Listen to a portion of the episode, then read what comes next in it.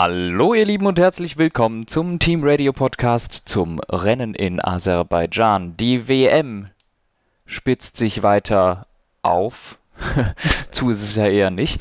Ähm, ja, ich glaube, das ist auch so ungefähr das Hauptthema, über das wir zu reden haben. Ähm, Ferrari vergibt und vergibt Chancen und aus einem 40 Punkte Rückstand von Verstappen werden 34 Punkte Vorsprung und das in sehr, sehr wenigen Rennen. Es läuft nicht bei Ferrari, es läuft bei Red Bull und an meiner Seite der Dave. Hallo.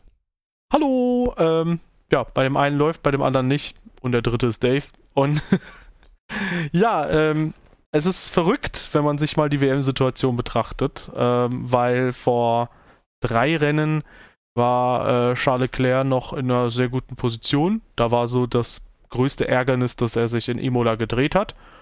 Und äh, jetzt hab, haben sie es hinbekommen, primär durch Ferrari halt verschuldet, dass er in den letzten drei Rennen zwölf Punkte geholt hat insgesamt. Das mhm. ist weniger als Hamilton, weniger als Norris, weniger als Alonso. Und das ist ein wenig bedenklich und äh, ja, nachdem jetzt Anfang der Saison Red Bull Powertrains so ein bisschen ihm äh, Meme wurde, ist jetzt halt Ferrari ganz gut nachgezogen. Ja, also es ist wirklich gar nicht lange her, nach Australien haben wir noch gedacht, holy shit, also so wird das mit Red Bull nix. Äh, es gibt Strecken, da sind sie auf Augenhöhe. In Australien konnten sie überhaupt nicht mithalten. Dann hat die Zuverlässigkeit auch nicht gestimmt. Verstappen hatte in drei Rennen zwei Ausfälle. Herzlichen Glückwunsch. Und war da wirklich schon völlig abgeschlagen und es war dann natürlich kann man da nicht sagen, die WM ist vorbei, ne? wenn du zwei Ausfälle hast. Denn du siehst, wie schnell geht das mit äh, Leclerc, dass das gleiche auch passiert. Ähm, Red Bull scheint nicht mehr so schlimme Zuverlässigkeitsprobleme zu haben, jedenfalls in letzter Zeit. Wer weiß, kann ja noch kommen. Dafür aber Ferrari, da funktioniert es ja an allen Ecken und Kanten nicht. Und das ist ja offensichtlich nicht nur der Motor, der aber das Hauptding ist. Ich meine, in Aserbaidschan sind mehrere Autos rausgeflogen, es waren irgendwie alles Ferrari-Motorbetriebene, aber auch einfach ähm, Flüchtigkeitsfehler oder irgendwelche anderen Materialermüdungen wie bei Carlos Sainz, bei dem die Hydraulik kaputt gegangen ist. Es war ja ein Doppelausfall für Ferrari, was das Ganze ja immer schlimmer macht. Ähm, also es läuft überhaupt nicht im Moment. Und dann kommen noch äh, fragwürdige Strategieentscheidungen aus Monaco dazu. Ähm, Spanien war ja auch schon das Problem. Im Moment wirklich ganz, ganz schwierig und Ferrari muss jetzt schnell wieder in Gang kommen, um äh, wieder in den Kampf zu kommen gegen Red Bull. Ja, das Ding ist, dass wir ja oft auch ähm, andersrum so ein bisschen gesagt haben, Red Bull muss nachziehen, Red Bull muss nachziehen. Das Ding ist, wir trauen, glaube ich, beide Red Bull eher zu nachzuziehen als Ferrari, weil Ferrari da durchaus sich selbst auch mal im Weg stehen kann. Ähm, Allein aus dem Grund, dass sie halt aktuell im WM-Kampf noch recht unerfahren sind, während, ähm, oder beziehungsweise es ist schon was Neues für sie, während Red Bull mhm. äh, letztes Jahr den Titel geholt hat. Und das bis zum letzten Rennen mit Hochdruck äh, entsprechend äh, durchgestanden hat. Und äh, ja, Ferrari ist auch dann das erste Team tatsächlich, das wir besprechen, Stimmt. abhandeln auch, ähm, indem wir sagen können, Science Natürlich schade, dass er ausgeschieden ist, aber äh, letztendlich war die Leistung mal wieder unterwältigend.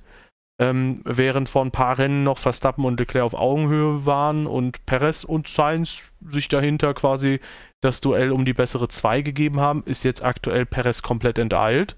Der äh, ja, ist eher so aktuell näher dran, tatsächlich würde ich sagen, an Verstappen, auch wenn ich nicht vermuten würde, dass er da direkt, direkt, direkt dran ist. Aber ähm, vielleicht ist es auch, weil der Red Bull im, in der Rennpace auch schneller ist, dass man das Gefühl bekommt, dass Perez da Science enteilt ist, weil ähm, hier hatte ich das Gefühl, Perez war gut genug, um vielleicht Leclerc noch zu ärgern für P2. Ähm, aber grundsätzlich würde ich sagen, ja, bei Science durchwachsenes Wochenende mal wieder und äh, für Leclerc dann durch, den, durch das DNF auch. Ja, ja, also Science war äh, ja nicht konkurrenzfähig oder halt nicht äh, siegfähig dieses Wochenende.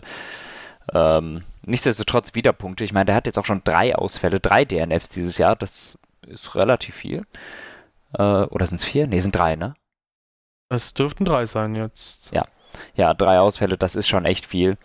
Äh, und Leclerc, ja, was soll man sagen? Also, Qualifying war super. Der Ferrari ist auf eine Runde dem Red Bull klar überlegen. Das Auto geht besser in die Kurven rein, das Auto ist besser auf der Bremse, das Auto hat auch unglaublich viel Power.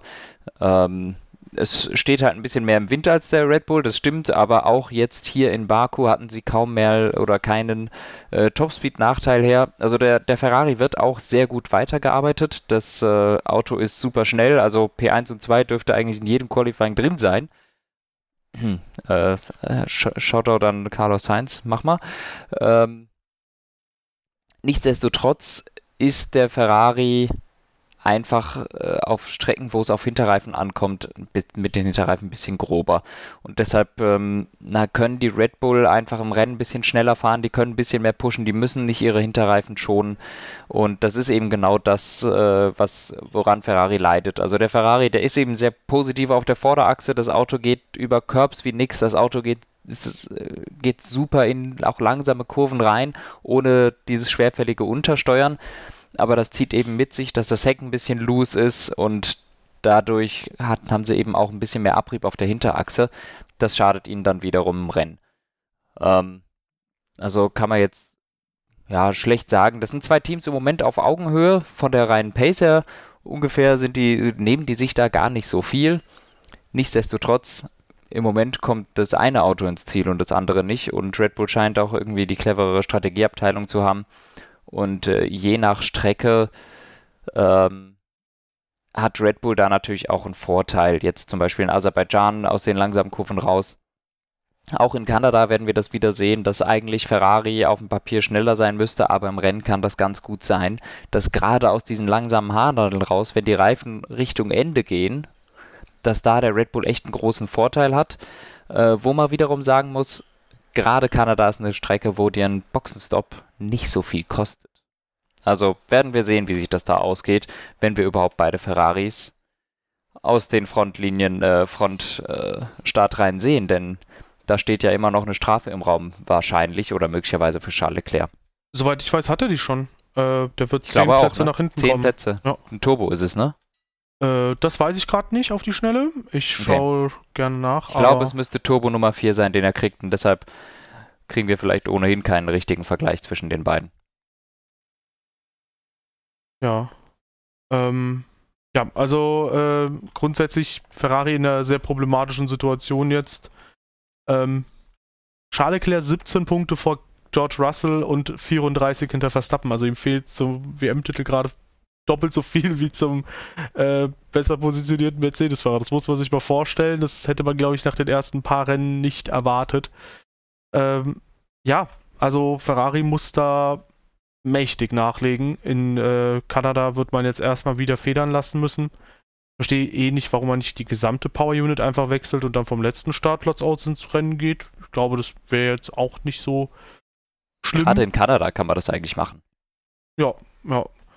Und äh, ja, grundsätzlich muss man mal gucken. Also ich bin gespannt auf die nächsten Rennen, ob Ferrari zurückbouncen kann. Ähm, was ja vielleicht aber auch sehr schwer möglich ist mit der neuen Direktive zurückzubouncen.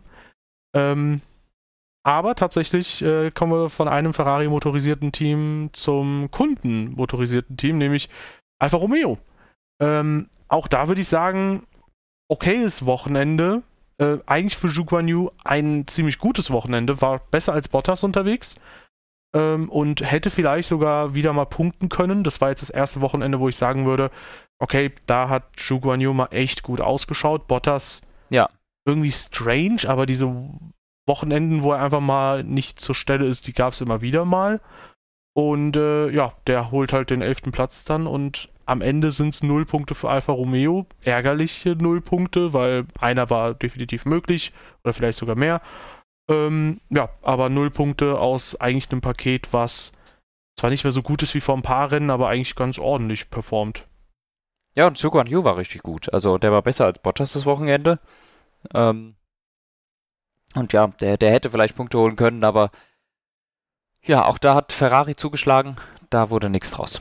Und äh, Bottas, ja, ein bisschen, bisschen abgeschlagen. Irgendwie ein bisschen blass gewesen, das Wochenende auch.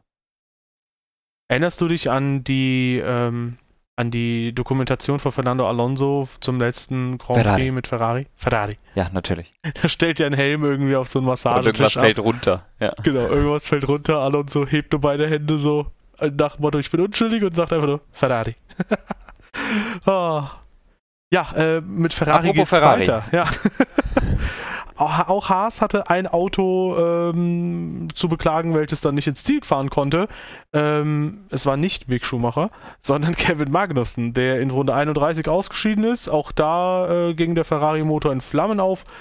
Ähm, und bei Mick ging es zwar, aber der war da relativ, ja, ich sag mal, unterwältigend unterwegs, was die Pace angeht. Also, ja, aber er hat das Auto immer ins Ziel gebracht. Äh, Auch wenn die Pace da nicht so passt, ist es ja trotzdem schon mal ein positiver Schritt. vielleicht war das das Ziel dahinter.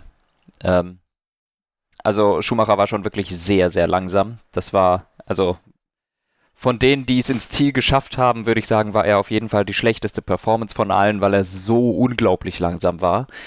Allerdings ist es dann wieder eine gute Performance, weil er es nicht in die Wand gesetzt hat, niemals, diesmal.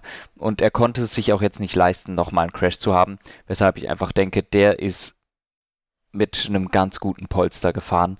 Und was ich auch absolut verständlich finde und absolut richtig finde. Denn wenn er jetzt versucht, auf so einer riskanten Strecke wie Baku nochmal alles rauszuholen, weiß ich, das, das endet wieder in Tränen. Ähm, deshalb meines Erachtens, er hat alles richtig gemacht. Er war zwar wirklich langsam, ich glaube, der war eine halbe Sekunde hin, hinter, äh, halbe Sekunde, halbe Minute hinter Magnussen, was riesig ist. Ähm, nichtsdestotrotz kein Unfall, nicht im Training, nicht im Quali, nicht im Rennen. Alles sauber abgelaufen, Auto ins Ziel gebracht und jetzt muss er eben ein bisschen Selbstbewusstsein tanken und nach und nach jetzt wieder ein bisschen an Pace dazugewinnen. Ist natürlich blöd, dass jetzt Kanada kommt. Da sind die Wände schon wieder ganz nah. Da sollte es wieder nicht passieren. Also halte ich es auch dafür möglich, dass er wieder etwas äh, gedämpft fährt. Und ich erwarte also auch in Kanada einen relativ großen Abstand zu, äh, Abstand zu Kevin Magnussen. Aber danach äh, muss die Zeit kommen, dass äh, Schumacher Magnussen ebenbürtig wird.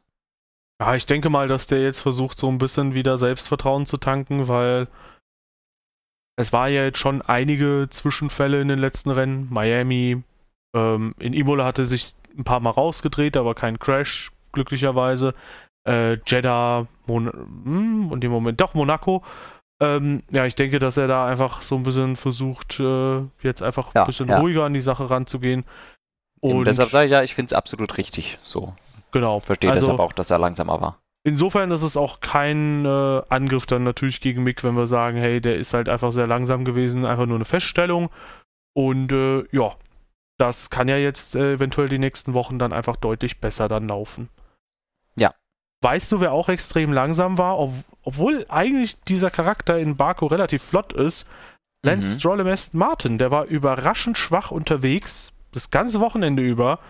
Und demgegenüber war Sebastian Vettel trotz eines Verbremsers gegen Esteban Ocon unfassbar gut. Also ich für, für mich ist sogar ähm, Sebastian Vettel äh, Driver of the Dave. Ja. Irgendwie mit Verstappen vielleicht, äh, wo, wo- wo man halt immer sagen muss, der Sieger, der wird halt selten in Betracht gezogen für solche Votings, aber ähm, nö, der hat einfach gigantisch gut abgeliefert und hab, hat auch bei diesem Verbremser einfach einen unfassbar guten äh, 270-Grad-Dreher gemacht, um dann direkt wieder auf die Strecke zu fahren. Ähm, hat mir gut gefallen. Also Sebastian Vettel, auch schon in Monaco ordentlich gewesen, hat die Regie nicht gezeigt, war wohl nicht so wichtig. Und äh, super Wochenende. Ja, Vettel richtig gut, Stroll ja, nicht gut. Äh, ich weiß nicht, ob er wirklich so langsam war. Der ist ja in Q1 rausgecrashed, Classic Stroll. Ähm, und wenn du dann halt schon mal am Arsch des Feldes bist, dann bist du am Arsch des Feldes. Äh, nichtsdestotrotz, äh, viel vorwärts ging dann ja gar nicht. Und ich sehe hier, der ist DNF. Ich muss zugeben, ich habe vergessen, warum. Der hat fünf Runden vor Schluss abgestellt. Ich weiß auch nicht so genau, warum. Die haben auf jeden Fall gemeint, dass das Auto noch saven wollen. Okay.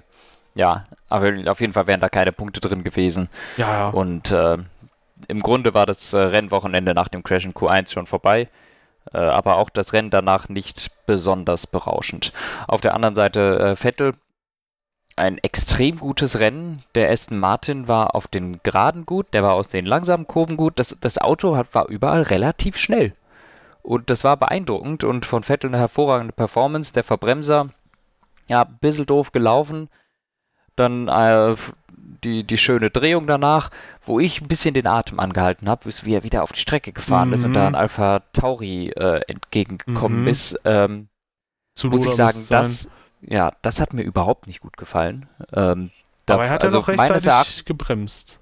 ja, meines Erachtens war er da trotzdem zu greedy, um wieder auf die Strecke zu kommen, denn nichtsdestotrotz, das ist, die kommen da mit 300 Sachen angeschossen und er, er fuhr schon auf die Strecke. Also ich finde, da hätte man warten müssen, bis dieses Auto auch wirklich vorbei ist, denn ähm, verbremst sich Tsunoda in der Kurve, dann sind die beiden ineinander. Auto macht so machen, er Ja, machen so, aber Unfall. Also Tsunoda hat die Kurve eng genommen und bekommen, aber hätte er sich verbremst, wäre der straight in Vettel reingefahren, der schon mit dem halben Auto auf der Strecke war. Das hat mir nicht gut gefallen, muss ich sagen. Das ist mein einziger Kritikpunkt, den ich habe äh, am Ja. ganzen Wochenende. Aber ansonsten, also wirklich der einzige Kritikpunkt. Das war eine, eine Leistung von Vettel, wie ich sie Selten. seit langem Ja. nicht gesehen habe. Und da war ich wirklich, das war eine beeindruckende Performance. Es war richtig, richtig gut. Auch den Reifen bis zum Ende echt lange durchhalten lassen. Äh, für mich auch der Driver of the Anton. Sorry, dass bei dir das nicht so mit dem Wortspiel funktioniert. Schade. Ähm, ja, also ich Abzug in der B-Note bei dem Manöver, ich stimme zu. Ähm, hab dem nicht viel äh, hinzuzufügen. Eine Leistung, die man in den letzten Jahren, so sage ich mal, von Vettel selten gesehen hat. So seit 2020 hat man ja das Gefühl gehabt, dass da irgendwie immer wieder die Luft raus war, aber da kamen Mhm. schon immer wieder Akzente, aber das war jetzt halt mal wieder so ein richtiger Bam-Moment und das war schon richtig stark. Äh, bei Lance Stroll weiß ich nicht so, wie ich das bewerten soll, weil die waren ja auch schon beide letztes Jahr ähm, sehr weit hinten beim Start und haben sich ja trotzdem extrem gut nach vorne gekämpft. Ja. Ich glaube, man kann schon in Baku nach vorne Hast kommen, recht. aber ähm, grundsätzlich, ich glaube halt einfach Stroll war an dem Wochenende ja so ein bisschen der Marzipin der Runde. Ja, Ähm, es ist auch so, so während, während er noch gefahren ist, war, war er ja trotzdem immer so in der Region Latifi und Schumacher. Ja, also genau, genau. Stroll, Latifi, Schumacher, die sind so ein Pack zusammen gewesen. Genau, das war schon ziemlich äh, bad. Ja, dann Ja. springen wir auch zu Latifi direkt rüber. Ja, schon ziemlich bad.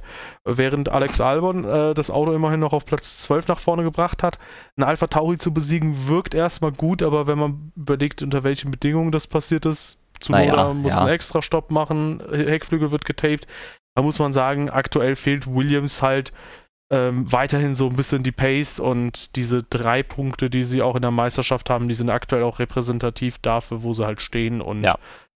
ja, wäre zu wünschen, dass sie nach vorne kommen, aber kann halt nicht jedes Team Ja. Fortschritte Ja, machen. zu, ja, ja, das stimmt. Äh, ah nee, Zunoda machen wir noch nicht, der kommt später erst. Ähm, Kannst du gerne ja. überleiten, wenn du nichts zu Williams hast. Latifi nicht viel, ja, Alex Albon, ich kann ich auch nicht so viel zu sagen, ehrlich gesagt. P12 und P16, Quatsch, P15, der eine besser, der andere schlechter, aber von beiden habe ich jetzt auch keine herausragende Performance. Mhm. Ähm, Ja, auf zu Überleitung Tauri. Yuki Tsunoda. Ja. Ja, boah, schade. Äh, ich würde sagen, sechs Punkte mindestens. Nee, doch, sechs Punkte wahrscheinlich verschenkt. Mhm. Ähm, oder vier, ich weiß jetzt nicht, wie die Reifenabrieb Abrieb gewesen ist. Wenn, wenn Alonso ins DRS gekommen wäre, wäre der auch garantiert vorbeigekommen. ähm, ansonsten, ähm, ja, Punkte verschenkt. Somit auch noch die Position gegen den Teamkollegen verloren in der Fahrermeisterschaft. Also, äh, schade für Tsunoda, der eigentlich ein ordentliches Rennwochenende hatte. Äh, Pech gehabt jetzt mit dem Heckflügel, hatte ja nur noch den halben dann da. War auch, äh, natürlich musste da die, die äh, schwarz-orangene Flagge kommen, um das halt zu reparieren. War für mich auch ganz klar, das kannst du so nicht weiterfahren, weil wenn da noch ein Teil abbricht, das wäre unschön bei 330 da auf den Geraden oder was die da machen in Baku. Ähm, Gasly, gutes Rennen, war unauffällig eigentlich die meiste Zeit. Ähm, immer, ja, am Ende mal gegen Hamilton gekämpft. Aber ansonsten hat man von Gasly gar nicht so viel gesehen. Der ist relativ unauffällig da auf P5 vor sich hergefahren und hat mir gut gefallen. Also mal ein Lichtblick für dieses Jahr. Ich glaube, äh, Gasly hatten wir dieses Jahr noch nicht positiv erwähnt. Das ist jetzt mal das Rennen dazu. Ja, ja. Ähm, weiterhin schließe ich mich dem an, außer bei einer Sache, wo ich mir nicht sicher bin, ob die da hätten wirklich den Meatball, äh, so wie man die schwarz-orangene Flagge in Fachkreisen nennt, Ja, stimmt. ob man die hätte schwenken müssen, nämlich ähm, als Yuki Tsunoda, also als Yuki Tsunoda letztendlich das DRS-Problem hatte. Das Problem war halt, dass nur der halbe Heckflügel quasi hochgeklappt ist. Habe ich mir halt gedacht, muss man da jetzt unbedingt, also das ist ein Problem, was nur beim DRS-Öffnen passiert. Muss man da jetzt unbedingt das Auto an die Box ordern? Weil man könnte auch theoretisch sagen, du darfst jetzt deine DRS nicht mehr öffnen. Ja, aber vielleicht ist ja der ganze Mechanismus kaputt und snappt einfach auf. Also das kann man ja von da nicht beurteilen, ob der vielleicht dieser ganze Mechan Mechanismus schon nicht mehr funktioniert. Ähm, dass dann irgendwann aus irgendwelchem Grund das Teil sich einfach umklappt dass man das vielleicht schon festkleben muss, dass das eben nicht irgendwie passiert. Hm. Weil ich glaube, es Genau. ist von der von der Befestigung ist nämlich abgegangen. Okay. Ja, äh, Aber ja, blöd gelaufen für Alpha Tauri und vor allem Yuki Tsunoda. Bei Alpine ist es nicht ganz so blöd gelaufen. Esteban Ocon ist auf P10. Ich finde auch da relativ unauffälliges Rennen. Ähm, und Fernando Alonso auf P7. Sehr ordentliches Rennen mal wieder. Also ähm, das, was am Anfang der Saison irgendwie nie geklappt hat, trotz besserer Pace irgendwie vorne zu sein mit dem Alpine, äh, gelingt ihm jetzt äh, ziemlich regelmäßig und da holt er auch nach und nach die Punkte dick auf zu seinem Teamkollegen. Und äh, was auch krass war, war, wie extrem stark der Alpine auf den Geraden war. Also das war absolut insane. Also es war schon schwierig, da vorbeizukommen. ja. Ja, also es war ja, es war ja praktisch unmöglich, äh, wenn du halt nicht viel, viel frischere Reifen hattest. Also äh, Ocon und Alonso, die haben da teilweise wirklich äh, Züge und Busfahrten organisiert. Das war wirklich der Wahnsinn. Ich glaube, Alonso hatte mal vier Autos hinter sich, Ocon fünf oder so. Keiner kommt vorbei. Ne? Also Und das in Baku. geht halt einfach nicht. Ja, bei so langen Geraden. Und ich hatte, das war dann irgendwann mal eine Szene, ich glaube, es war Vettel, der hinter Ocon war, mit DRS äh, auf der Gegengraden. Und Vettel macht das DRS auf und kommt gar nicht näher. Ich denke mir, what? also, entweder hat dieser Alpin wirklich, äh, die sind praktisch ohne Flügel gefahren oder der ist vielleicht auch so sehr windschlüpfrig, denn uns ist ja schon vorher aufgefallen, der Alpin hat einfach gute Topspeed. Oder der Renault-Motor hat wirklich ganz gut Bums und fliegt ein bisschen unterm Radar, weil der halt, äh, weil der Alpin der einzige mit dem Renault-Motor ist. Das könnte man natürlich besser beurteilen, wenn andere Autos auch diesen Motor hätten, ob die auch so eine Topspeed haben. Dann würde man wissen, ist es Luftwiderstand oder ist es der Motor. Auf jeden Fall, die Topspeed ist sehr, sehr gut von diesem Fahrzeug und das besonders hier in Baku. Ich könnte dir sagen, was die GPS-Daten von Helmut Marko ergeben haben. ähm, ansonsten wird man das ja auch vielleicht, um so ein bisschen ähm, nochmal ein Thema vorzugreifen, ähm, vielleicht wird man das auch im Rahmen des nächsten Jahres sogar ein bisschen mitbekommen, denn es gibt aktuell das kursierende Gerücht, dass zur Saisonmitte Piastri Latifi ersetzen soll. Und im Rahmen dessen, also nach der Sommerpause, und im Rahmen dessen soll es wohl so sein, dass vielleicht Williams dann bald mit Renault-Motoren fährt. Was irgendwie ganz cool wäre, weil die ja auch schon eine krasse Historie Mhm. mit Renault-Motoren haben. Und äh, aktuell zwar noch nur ein Gerücht, aber sei mal an der Stelle erwähnt, weil wir dieses Thema jetzt mit Renault-Motor auch mal hatten und das kein Ja. anderer den nutzt. Finde ich ganz cool. Das den kein Außerdem anderer würde Alonso nutzt. dann, außerdem würde Alonso dann bei Alpine bleiben, damit kann ich auch leben. Weil ich finde immer noch, ihm beim Racen zuzusehen macht Spaß, ihm beim Qualifying zuzusehen macht nicht immer so viel Spaß. Vielleicht kommen wir da auch noch zu. Ja, da können ähm, wir rüberschwenken gleich, ja. Das macht nicht ganz so viel Spaß. Es, äh, man macht sich so ein bisschen drüber lustig und äh, es ist auch so ein bisschen witzig, aber um ehrlich zu sein, es ist nur lustig, weil es halt Q1 war. Und äh, also es ist schon ein bisschen dirty, das Ganze. Ja, ich Ansonsten fand's halt Ocon- absolut nicht lustig tatsächlich, aber Ja. Ocon Sache ist ist Ocon. solide gewesen, aber pff, äh, jetzt auch nichts Besonderes. Ne? 20 Sekunden zu Alonso ist schon viel. Und ähm, ja, ansonsten haben wir Alonso im Qualifying, der offensichtlich gar kein Interesse daran hatte, dass irgendwer noch schneller wird als er. Ähm, und quasi den Bus geparkt hat vor fünf anderen Autos, die noch eine Qualifying-Runde fahren hm. wollten. Ähm, hat dann irgendwann auch den Ausgang genutzt, äh, was für die ersten zwei kein Problem war, denn Äh, für Albon gab es noch gar keine gelbe Flagge, für das Auto dahinter auch nicht. Ich weiß nicht, wer es war. Ich glaube, Ricardo.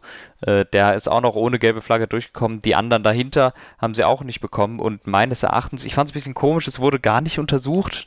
Ähm, mhm. Das Ganze, was Alonso da gemacht hat, ist. Äh, aber ich glaube, es wurde dann auch deshalb nicht untersucht, weil ohnehin niemand wirklich schneller geworden ist von denen dahinter äh, konnte Alonso da nicht wissen. Der hat dann trotzdem die gelbe Flagge ausgelöst, meines Erachtens äh, durchaus beabsichtigt. Ähm, aber die, die, die haben da hinten sich alle sowieso total behindert, weil die viel, äh, viel zu dicht aneinander wieder über die Ziellinie gefahren sind. So hat sich sowieso schon keiner verbessert von den Zwischenzeiten her. Aber Alonso ist dann nochmal auf Nummer sicher gegangen, hat nochmal eine gelbe Flagge dahin gesetzt. Ähm, ja, es ist sehr schwer. Ich habe mir das Ganze mal angeguckt, wie das ist. Von außen sieht es absolut offensichtlich aus, dass es ähm, absichtlich ist. Meines Erachtens, der ist auch schlau genug, das ist garantiert absichtlich. Nichtsdestotrotz, die GPS-Daten zeigen, dass er da, wo er den Notausgang genutzt hat, tatsächlich später gebremst hat als zu der, äh, als zu seiner schnellsten Runde. Echt? Und das also, könnte sein, ja. er hat später gebremst das, was Jolion Palmer gesagt hat, klang nach, äh, dass er sogar früher gebremst hat als Albon. Das stimmt. Er hat auch früher gebremst als Albon, aber er hat später gebremst als in seiner schnellsten Runde. Okay, krass. Ja, vielleicht mit der Alpine Top Speed abhängig. Genau, das kann gut sein. Und deshalb ist er vielleicht da, damit davon gekommen, weil er später gebremst hat als davor. Ja, ähm, gut, beziehungsweise gab es halt auch keine Untersuchung, hast du ja gemeint. Ja. Also. Das stimmt. Ja. Ich, ich, muss sagen, das Ganze wirkt halt einfach extrem fishy. Also selbst wenn er später bremst, so ähm, alles, was er in der Runde bis dahin gemacht hat, kurz vor, äh, vorweg noch. Ja, er war ja anderthalb Sekunden weg, ne? Ähm, ja, genau. Also, also, dass alle so nah beieinander die Runde gestartet haben, war ja auch im Prinzip in seiner Hand weil er alle ein bisschen eingebremst hat, in der Hoffnung, dass die nicht rechtzeitig über die Linie kommen. Ja. Da muss ich sagen, das finde ich okay. Das ist noch, das kann, das ist das, das ist halt der, der Knackpunkt dieses im Moment, dieses momentanen Qualifying-Formats, das wir haben. Genau. Da kann das jemand machen. Das ist dirty, aber es ist legal und kannst du machen. Ja, finde ich auch legitim. Was ich halt nicht so geil finde, ist halt dann tatsächlich genau dieser Moment. Und in dieser Runde ist er dann halt in seiner gezeiteten Runde, die er halt dann bewusst abgebrochen hat, würde ich jetzt mal behaupten, äh, ist es auch tatsächlich so, dass er bis zu dem äh, ja, angeblichen Verbremser dann äh, nicht nur anderthalb Sekunden langsamer ist als seine persönliche Bestzeit, sondern er ist zudem halt auch noch ähm, sehr damit beschäftigt, in den Rückspiegel zu schauen und zu gucken, wo sind die denn mhm. alle und was machen die denn alle? Bricht denn jemand seine Runde ab oder so? Und das ist halt schon so. Ah, ich tue mich da echt schwer damit, weil äh, für, so an für sich mag ich Alonso. Ich finde teilweise diese Sachen, wo er sich mit den Stewards oder so anlegt, auch ganz lustig, unterhaltsam. Teilweise finde ich sie, sie berechtigt. Und teilweise waren es auch Sachen smart, so dieses Russland-Ding 2020 oder 21 war es. 21, 20 ist er gar nicht gefahren. Ah, stimmt, stimmt, danke. Äh, 21, wo er halt äh, diese Abkürzung beim Start genommen hat, äh, fand ich auf jeden Fall cool bis zu einem gewissen Grad, aber das war jetzt so ein Ding, ich weiß nicht, da, da hätte, wenn es jetzt im WM-Kampf gewesen wäre, wäre es jetzt nicht nur der Stempel irgendwie Schummel-Schummi gewesen, so wie in Raskas 2006 äh, sondern auch äh, wäre das, also dasselbe wäre jetzt gegen Alonso auch quasi äh, geschossen. Aber ich glaube, nur weil es da hinten ist, weil sich keiner verbessert hat und so weiter und so fort. Genau, das, das halt war das, was ich meinte, weil es Q1 genau. ist.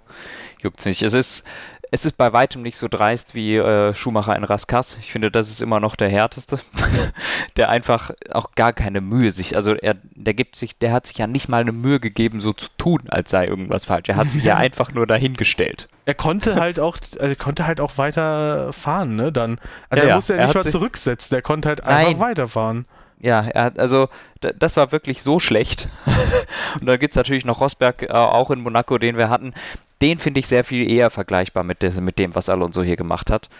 Ähm, ja, ja, klar, in der Ausführung gebe ich dir vollkommen recht. Ja. Ich meine nur quasi dahingehend, was die Tragweite ist und wie darüber geurteilt wird. Das bei Rosberg ja. fand ich halt ja, auch. Also, das sind insgesamt, finde ich, einfach drei schmutzige Manöver und ich würde mir wünschen, dass man wirklich ein Qualifying auch fährt mit dem Ziel, entweder sich fürs nächste Quali einzuschießen oder halt einfach, äh, also vorzubereiten, vielleicht mit alten Reifen oder halt einfach wirklich eine schnelle Zeit zu setzen, um weiterzukommen. Ja. Ja, wir werden sehen. Also, wie gesagt, ich finde nach wie vor, auch wenn das irgendwie, das sehen 95% der Fans nicht so, aber ich finde das Qualifying-Format nicht optimal. Uns gefällt mir auch eigentlich nicht besonders gut.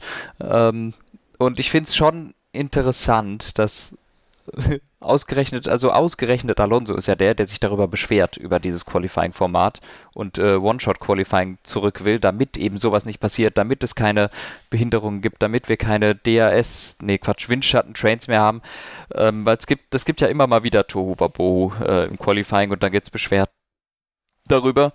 Und ähm, es ist am lautesten Alonso, der sich über das Qualifying beschwert und nach äh, was anderem ruft. Äh, allerdings ist er auch jetzt der, der einfach das dafür nutzt, für das, was es da ist. Also es, das hat schon wieder so einen, so einen typischen Alonso-Geruch. Äh, er findet es dumm und deshalb macht er genau das, wofür es nicht gedacht ist. Ja. Ja, finde ich halt schade, ähm, weil man könnte letztendlich so dieses Gentleman's Agreement in irgendeiner Form einhalten, auch wenn es da, glaube ich, kein konkretes Gentleman's Agreement gibt, aber man könnte halt einfach das so machen, so und mit so einem sportlicheren Gedanken da rangehen. Aber ja, weiß nicht. Wir haben da, glaube ich, also, eine ähnliche Meinung. Ja. Ja. Kann sein. Bei, bei Gentleman's Agreement muss ich aber auch sagen, da hat's, ich glaube, das habe ich früher nicht so gesehen, aber inzwischen, das hat Verstappen irgendwo gesagt, wenn es irgendwo aufgeschrieben ist, dann mache ich's. Aber wenn es ein Gentleman's Agreement, wenn es nirgends steht, dann ist es auch keine Regel. Und mhm. dann kann man es machen. Gut, das steht natürlich irgendwo, dass man äh, nicht andere Leute behindern darf. Aber wie gesagt, ich finde, ich finde einfach, das ist in unserem Qualifying, in dem jetzigen Qualifying-System ein großes Problem. Und das passiert ja immer wieder. Und vor allem, es war auch, äh, was auch noch nicht passiert ist, war auch Alonso selber, der, das ist irgendwann letztes Jahr gesagt hat, wer eine gelbe oder rote Flagge auslöst in dem Qualifying, sollte seine Rundenzeit ab, äh, ab, äh, aberkannt bekommen. Finde ich Schwachsinn. Ähm, ja nichtsdestotrotz äh, ist, ist das auch schon wieder Alonso, der nach, also der, der will schon, dass sich Sachen verändern. Ähm, und solange sie das aber nicht tun, nutzt er auch wirklich die härtesten Mittel. Und auch die ja. dreckigsten offensichtlich. Ja. Ja, da würde ich halt sagen, das ist jetzt halt nichts Akutes, ne? Da, ich verstehe schon, dass man das Quali-Format nicht optimal findet, eventuell, ob jetzt als Fan oder als Fahrer. Aber da würde ich halt einfach sagen, so, meine Güte, halt doch irgendwie die Füße still und wenn du selbst irgendwie nicht zum Problem beiträgst, dann gibt es eigentlich auch kein krasses Problem. Und in dem Fall diskutieren wir ja nur wieder über das Quali-Format oder überlegen über dieses Quali-Format, weil Fernando Alonso sowas gemacht hat und das finde ich halt ein bisschen schade, muss ich ehrlich sagen, weil ich weiß nicht, ob wir da wirklich eine Diskussion machen müssten. Ja, ich, also ich finde schon, weil also mich, mich stört das Qualifying-Format schon seit langem. Also ich finde okay. es, ich finde es schlecht. Es ist, es war in, in Baku war, Quatsch, nicht Baku, äh, in äh, Baku war es jetzt schlecht, ja. Es war in Miami schlecht, äh, da funktioniert das nicht, weil da auch wieder alle irgendwie, es, es tummelt sich zu viel, weil jeder versucht zum gleichen Zeitpunkt rauszukommen. Dieses Qualifying-Format in Monza funktioniert nicht, weil zu viele Autos, äh, in Monza funktioniert gar nicht da sehen wir jedes Jahr, dass es äh, die Hälfte des Feldes nicht schafft, äh, über die Linie zu kommen, weil man unbedingt einen Tow braucht, um weiterzukommen. Das sehen wir auch auf anderen Strecken. Russland hatte das gleiche auch, da wolltest du auch unbedingt den Tow haben. In Monaco funktioniert es nicht, weil da zu viele Autos auf der Strecke sind. Ich finde, dieses Qualifying-Format funktioniert einfach nicht. Ich weiß, ich stehe damit alleine ähm, oder relativ alleine, aber ich finde, es ist einfach ein nicht zeitgemäßes Format und ähm, mir gefällt es wirklich nicht. Und ähm, äh, man kann natürlich irgendwelche Lösungen finden, irgendwer ist immer der Gearschte, ähm, aber dass man irgendwie irgendwem ermöglicht, auch mal eine freie Runde zu haben. Da machst du meinetwegen viel längere Qualifying-Formate oder wenigstens ein Top 10 Shootout, irgend sowas in der Gegend. Aber so wie es jetzt ist, finde ich es einfach, es wird zu viel taktiert. Und das gefällt mir ehrlich gesagt nicht besonders gut. Ich habe eine Idee, die ich irgendwie ganz interessant fände nämlich ähm, damit man das Feld so ein bisschen durcheinander wirbelt.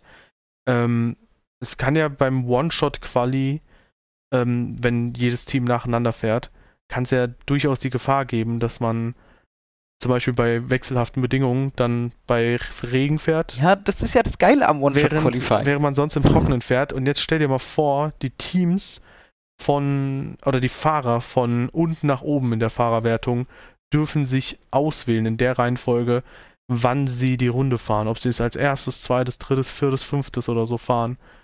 Das fände ich irgendwie ganz interessant, weil dann könntest du sogar so einem Williams-Team die Möglichkeit geben, so wenn sie es am Tag davor machen müssen, dass sie vielleicht einen guten Zeitpunkt erwischen, laut aktuellem Wetterradar zu dem Zeitpunkt. Aber äh, vielleicht ändert sich das Wetter aber auch am nächsten Tag und dann hast du halt so ein bisschen Spannung auch drin noch. Wäre ja. irgendwie interessant. In der Tat, das, das wäre vielleicht ganz cool.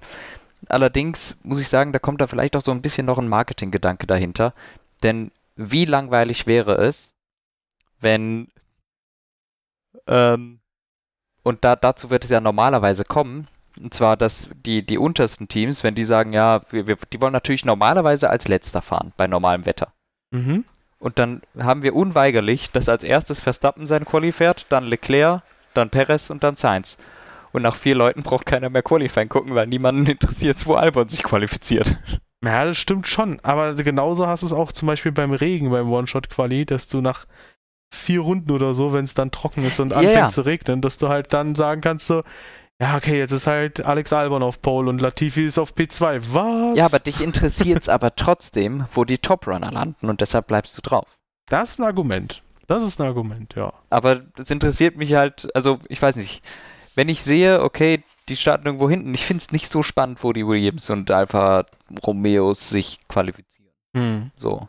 Ja, du bist so, aber die Top-Runner so sind dann doch eher Du bist aber auch so fokussiert auf Verstappen. ich wollte irgendeinen Front hm. raushauen, alles okay. gut. Naja, ähm, auf jeden Fall, ich glaube, wenn man sowas One-Shottiges macht, die Top-Runner müssen am Ende kommen. Weil ansonsten verlierst du die Einschaltquote. Ja, dann sperrst du von mir aus die Top 4 oder Top 6 Fahrer für die letzten Slots. Das ist zwar dann ein bisschen doof, wenn es wirklich hart regnet, aber die dürften dann ja eh nur also die sind dann von diesem Zufallsfaktor, ja. dass Williams vielleicht den richtigen Zeitpunkt erwischt oder nicht, ja. ja ausgeschlossen. Eben, also in der Tat, so ein One-Shot-Qualifying ist super unfair. Oder die Top 10 nimmt man da einfach ganz cool. ans Ende. Das wäre ganz cool. Das, ja.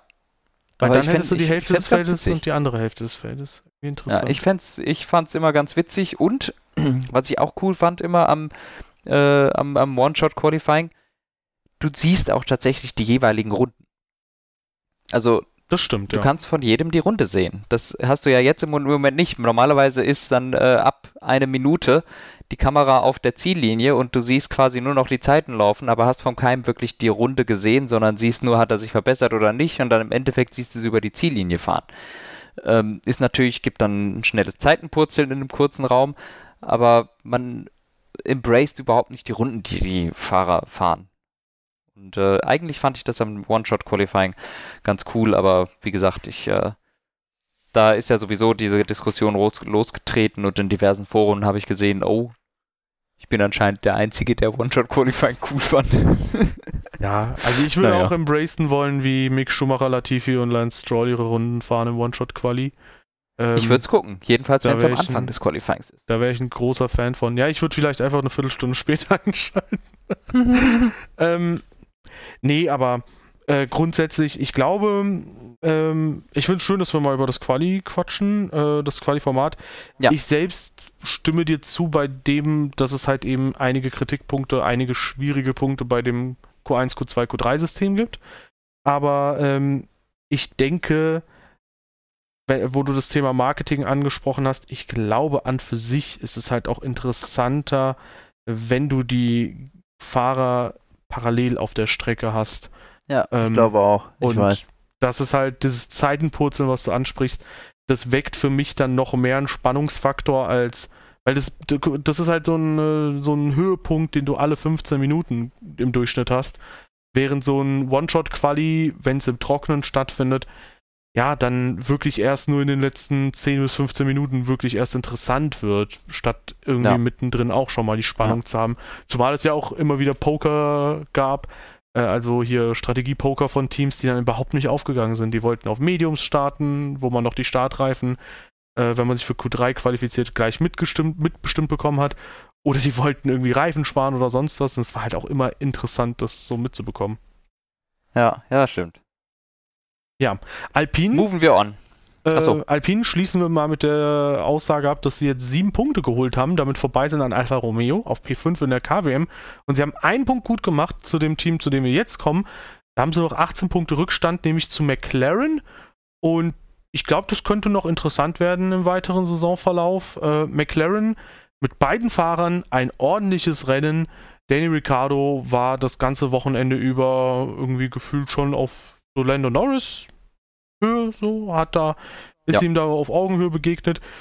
Ich weiß gar nicht, also Lando Norris war sehr laut am Funk. Ich weiß gar nicht, ob es da wirklich die Teamorder zugunsten von Ricardo gab im ersten Stint. Ich glaube nicht. Nee, gab's nicht. Genau, und das dann war hat ein sich, großer Fehler. dann hat sich Norris dann retrospektiv noch beschwert, warum er jetzt nicht bevorzugt behandelt wird, wo ich mir dann gedacht habe, so, hä?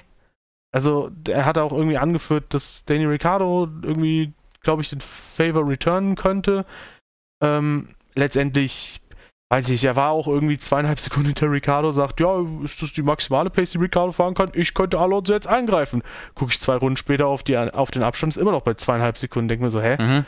Und ähm, ich glaube, es war überhaupt nicht realistisch, dass die beiden McLaren im zweiten Stint zumindest Alonso kriegen. Vielleicht, wenn man da im ersten Stint etwas das anders verwaltet hätte und äh, Ricardo vorbeigelotst hätte an Norris. Ich wüsste nicht, wie die McLaren äh, auf den Geraden an dem Alpine vorbeikommen sollen. Ja, zumindest im Thema rankommen, aber vorbeikommen ist natürlich wieder die was anderes. Die waren die langsamsten auf den Klar. Geraden.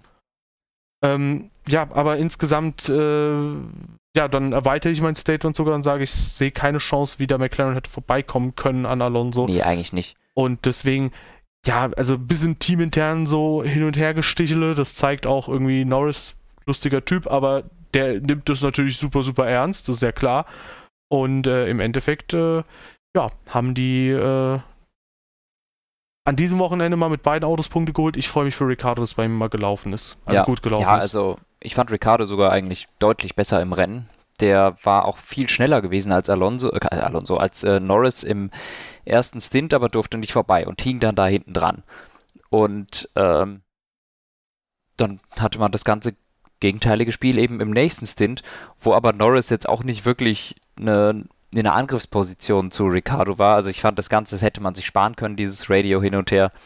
Äh, Ricardo war schneller, Ricardo war besser, äh, ist deshalb auch verdient vor Norris gewesen, meines Erachtens. Aber ich sehe, äh, auch wenn sie die wahrscheinlich von der Pace her schneller waren als Alonso oder teilweise schneller als Alonso, da kommen die eh nicht vorbei. Also das klappt nicht. Deshalb macht es auch keinen Unterschied, in welcher Reihenfolge die jetzt Achter und Neunter werden. Um die WM kämpfen beide eh nicht. Und für das Team sind sechs Punkte in jeder Reihenfolge sechs Punkte. Mhm. Ja. Ja, also ähm, genau. McLaren, gutes Wochenende und äh, damit kommen wir zu einem Team, das auch ein überdurchschnittlich gutes Rennwochenende hatte, aber auch nur ja, vom weil, Ergebnis ja hauptsächlich, ne? Genau, auch nur weil Ferrari da komplett gepatzt hat. Äh, Mercedes, die haben sich jetzt mit 27 weiteren Punkten, 12 gibt es von Hamilton, 15 von Russell, äh, rangekämpft an Ferrari auf nur noch 38 Punkte Rückstand. Ferrari 80 Punkte, by the way, hinter Red Bull. WTF, wie ist das passiert? Und äh, ja, letztendlich hat Mercedes zwar in Form von Russell so ein bisschen auch gezeigt, die Pace ist nach wie vor irgendwo ja, im Niemandsland, also nach vorne geht nichts, nach hinten geht nichts so. Ähm, aber ja, letztendlich Hamilton hatte da ein bisschen mehr zu kämpfen, musste sich da gegen ein paar Autos behaupten, durchaus auch Alpins, glaube ich. Ähm, und hat das dann auch ganz gut gemeistert und ist am Ende noch auf P4 nach vorne gefahren. Ähm, insgesamt aber würde ich sagen, an dem Wochenende war Russell nicht nur im Quali besser, sondern halt auch im Re Rennen dann mindestens ebenbürtig. Ja. Und diese ganzen Sachen mit Verkehr, VSC und so weiter und so fort, die haben dann letztendlich so ein bisschen auch Hamilton nach hinten gespült, aber das sind ja dann auch die Sachen, die Russell, weißt du, da erntet er halt quasi die Früchte seiner guten Quali-Leistung. Und genau, ich wollte gerade sagen, das ist halt das, was du bekommst, wenn du kein gutes Quali fährst. Genau, und insofern äh, Russell da mit einer sehr ordentlichen Leistung. P3, ja. wie gesagt, durch die Ferrari-Ausfälle äh, äh, geschenkt worden. P4 auch genauso von Hamilton dann. Ähm, ja, und was man bei Mercedes erwähnen kann, da können wir sogar auf ein brandaktuelles Thema dann rüberspringen, bevor wir dann Jawohl. zu den Doppelsiegern kommen. Ähm, Der Osterhase. Mercedes hatte extremes Porpoising. Äh, tatsächlich hatte auch Pierre Gasly sich stark beschwert über dieses Thema mit Porpoising. Und jetzt gibt es wohl die Direktive der FIA, dass es heißt, hey, ihr dürft höchstens vom Unterboden so und so viel runterschrappen lassen pro Rennen. Weißt du Ähm, die Zahl? Ich weiß es nicht. Äh? Pi,6. Ähm. Okay. ja, also äh, letztendlich dürfen, äh, also das Bouncing wird quasi insofern ähm, ja, restriktiv, dass man äh, ja eine bestimmte Menge an Unterbodenabrieb vorgeschrieben bekommt und ja, dann ist es ja schon quasi implizit, dass man sagt, hey, ihr bounced jetzt viel weniger, ihr stellt also das Auto höher, damit ihr nicht so viel äh, ja, bounced und äh, finde ich äh, sinnvoll, weil äh, letztendlich hat da Hamilton auch im Rennen schon über starke Rückenschmerzen geklagt. Nach dem Rennen äh, hat man ihm da auch angesehen, dass es ihn ordentlich mitgenommen hat, das Rennen und äh, ja, ist jetzt wahrscheinlich nicht so die Entscheidung, die man sich bei Mercedes oder ähnlichen anderen Teams da gewünscht hat, die da Probleme mit, mit dem Bouncing haben, aber äh, grundsätzlich kann ich mir einfach vorstellen, also aus meiner Perspektive ist es halt so, es ist halt gut, dass das gemacht wurde, weil auf Dauer macht dieses Bouncing einen halt auch kaputt. Also ob das jetzt der Rücken ist, die Wirbelsäule oder ja, primär die Wirbelsäule, oder ob das dein Hirn ist, äh, was auch dann so kleine Mini-Schläge hoch und runter bekommt. Die werden von, von, von Bounce zu Bounce immer dümmer. Das ist tatsächlich äh, etwas, das könnte sogar eine Langzeitwirkung haben. Ich meine, äh, manche Sachen äh, beim Sport sind dann auch super unerwartet, dass das tatsächlich dann einen Effekt hat. Meine, man muss sich ja auch vorstellen, die Formel 1 Autos von heute, ich meine, da wurden auch teilweise so Videos geteilt von vor 30 Jahren, wo es hieß, ja, aber Senna, bla bla bla. Und da muss man halt aber auch sagen, ja, Senna ist aber auch mit ungefähr 70% der Pace oder 80% der Pace gefahren, wie sie heute fahren. Die fahren halt heutzutage viel schneller. Und das wirkt damals halt immer so krass, weil die Kameras andere sind als heute. Heutzutage hast du ja so klinisch sterile Kamerabilder, dass es halt irgendwie super, super slow wirkt, so ohne Field of View auch und sowas. Ähm, und damals hat die Kamera halt einfach ein bisschen mitgewackelt, was halt heutzutage dann nicht mehr so ist. Ja. Und ich Ja, finde es das auf jeden Fall gut, weil äh, zum Beispiel im Football gibt es das auch. Da gibt es die Regel zum Beispiel, dass man sich nicht in den Helm greifen darf äh, oder so, oder dass man nicht Helm an Helm gehen darf, weil das zwar auch keine sichtbaren Schaden zwar hinterlässt, aber irgendwie im Alter, im fortgeschrittenen Alter, ja, ordentliche Schäden hinterlassen kann, Spuren hinterlassen kann, Hirnschäden und deswegen, Mhm. ich finde es gut, auch wenn es jetzt manchen Teams nicht schmecken wird. Ja, nee, ich finde es ist auch, äh, es ist jetzt eine konsequente Sache, es ist halt für die Sicherheit äh, relevant und das war äh, sicher nicht das, was sich Mercedes hauptsächlich erhofft hat. Also die waren mit Abstand die lautesten. Äh, jetzt auch im Rennen und in den Medien war George Russell besonders laut, dass das ein Sicherheitsrisiko sei.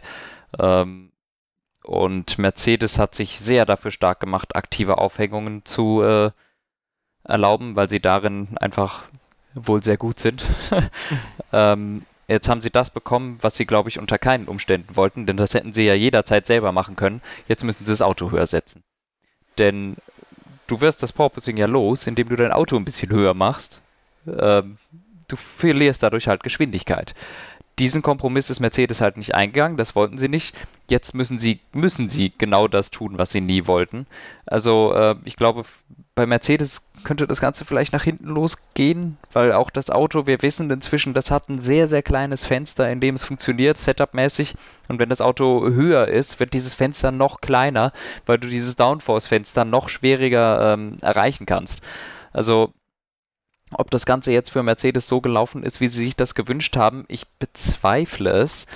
Äh, nichtsdestotrotz, äh, ich finde, es gibt Teams, die haben das Porpoising in den Griff bekommen oder die haben damit nicht so große Probleme und dann sollte man die auch nicht bestrafen, indem man einfach eine Erleichterung für das Porpoising erlauben würde, äh, wo dann zum Beispiel laut äh, Teams, die damit gerechnet haben, schon äh, im Vorhinein oder die das in den Griff bekommen haben, dann für ihre Arbeit bestraft werden und Mercedes dafür belohnt wird oder Mercedes, Alpine und Ferrari, ich glaube, diesen neben Mercedes, Alpine, Alpha Tauri, Ferrari, dafür belohnt werden, dass sie das schlimmste Porpoising haben, fände ich falsch. Deshalb finde ich es richtig, dass es jetzt genauso gemacht wird.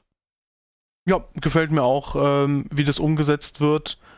Ähm, letztendlich, ja, stimme ich da allem überein. Ich fand es auch schon zu Beginn der Saison zum Beispiel einfach echt wack, dass äh, das Gewichtslimit irgendwie gesenkt wurde von, ich glaube, Ja, 800. super schlecht. Oder gest- äh, erhöht wurde, sorry. Ge erhöht. äh, ja. von, ich glaube, 795 auf 800 oder 800 auf 805, wo ich mir auch gedacht habe, so, okay, das ist einfach nur eine Bestrafung für Alfa Romeo, äh, aber Genau. die haben halt einfach keine Lobby, so.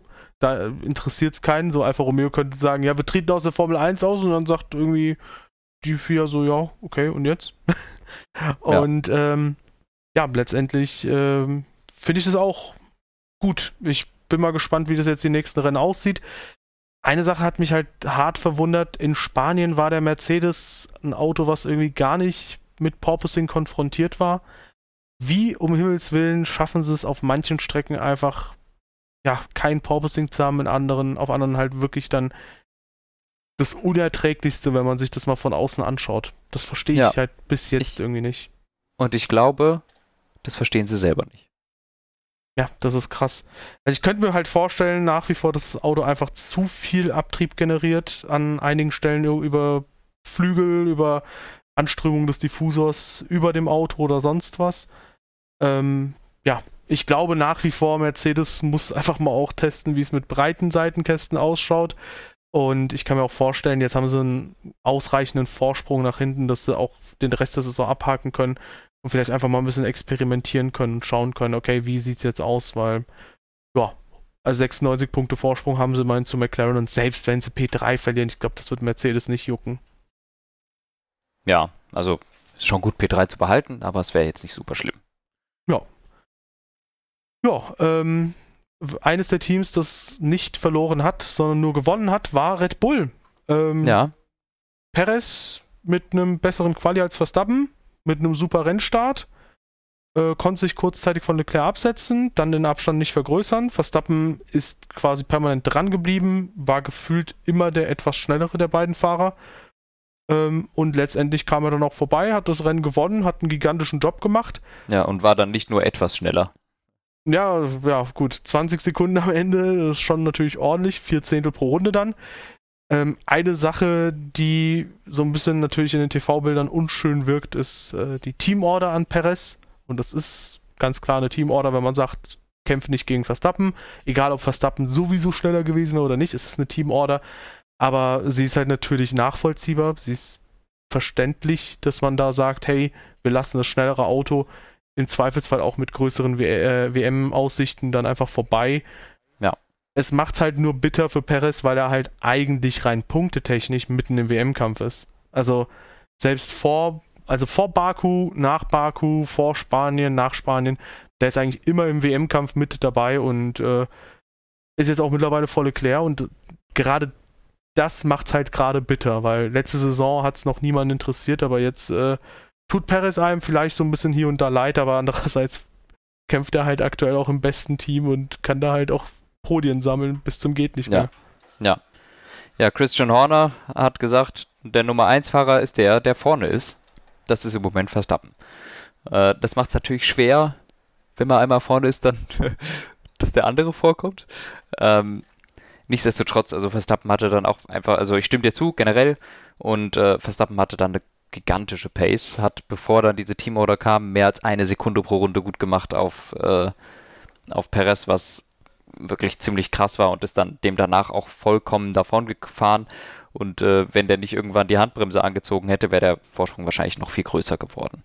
Also äh, Verstappen hat sich dann auch irgendwann geweigert, die Zeiten zu fahren, die er hätte fahren sollen, weil er Angst hatte, dass die Reifen zu kalt werden. Und dann ist halt immer der Spagat zwischen Reifen platzen oder Reifen zu kalt werden. Aber ich glaube, der hatte einfach auch noch echt große Reserven, um noch schneller zu fahren. Und ähm, Also Verstappen sehr, sehr, sehr gutes Rennen, muss man einfach dazu sagen. Der war extrem schnell unterwegs und auch ohne den Ausfall von Leclerc meines Erachtens uneinholbar gewesen, weil die Pace einfach zu gut war. Ja, ja, also Verstappen definitiv. Äh, mich hat gewundert, dass er nicht die schnellste Runde nochmal geholt hat. Die ging an Perez. Viertausendstel. Ja. Und ähm, eine Sache, da haben wir, glaube ich, auch im Vorhinein kurz diskutiert. Ich glaube, man kann zumindest behaupten, dass äh, Perez Charles Leclerc den Kampf um P2 schwer gemacht hätte. Ferrari hat übrigens eine mal richtig gute Sache geschafft, nämlich haben sie während des Virtual Safety Cars sofort reagiert und Leclerc reingeholt. Mhm. Und da hat Red Bull geschlafen in dem Moment. Und ähm, das hätte im Zweifelsfall Leclerc eventuell quasi die äh, bessere Hand geben können als Perez. Andererseits, ja, ich stimme vollkommen zu, dass Verstappen halt eben unerreichbar war. Ja. Ja. Ja. Und Bist durch, ne? Ja, damit sind wir durch. Wir haben ja auch nur 55 Minuten gequatscht über ein Rennen, das tatsächlich gar nicht so spannend war. Ja. Ja, wir haben, glaube ich, eine Viertelstunde ans Qualifying verbaselt. Ne? Ja, Quali hatten wir drin, äh, Porpoising, wir hatten ja, okay. Williams mit Renault. Verschiedenstes hatten wir drin. Äh, ja, und damit, ihr Lieben, wenn es euch gefallen hat, lasst gerne eine Bewertung da auf der Plattform eurer Wahl, je nachdem, wo ihr unterwegs seid. Gerne auch ein Follow da lassen dort. Gerne die Beschreibung auschecken mit allen äh, Social Media Kanälen, die wir so verlinkt haben, ebenso wie unserem Discord-Channel, wo sehr viele Motorsportbegeisterte Menschen unterwegs sind. Und bis in ja, etwa einer Woche dann zum Kanada Recap. Jawohl, ciao.